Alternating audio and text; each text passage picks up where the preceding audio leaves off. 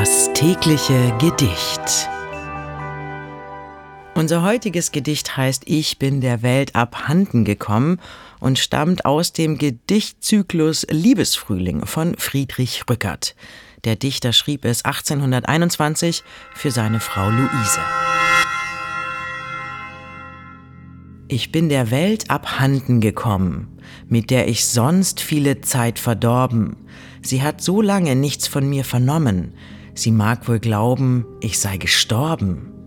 Es ist mir auch gar nichts daran gelegen, ob sie mich für gestorben hält. Ich kann auch gar nichts sagen dagegen, denn wirklich bin ich gestorben der Welt. Ich bin gestorben dem Weltgetümmel. Ich ruh in einem stillen Gebiet. Ich leb allein in meinem Himmel, in meinem Lieben, in meinem Lied. Das war Ich bin der Welt abhanden gekommen von Friedrich Rückert. Wenn du dein Leben täglich mit Poesie versüßen möchtest, dann folge oder abonniere uns. Das tägliche Gedicht ist eine Produktion von Bose Park Productions. Mein Name ist Mickey Sitch und ich sag bis morgen.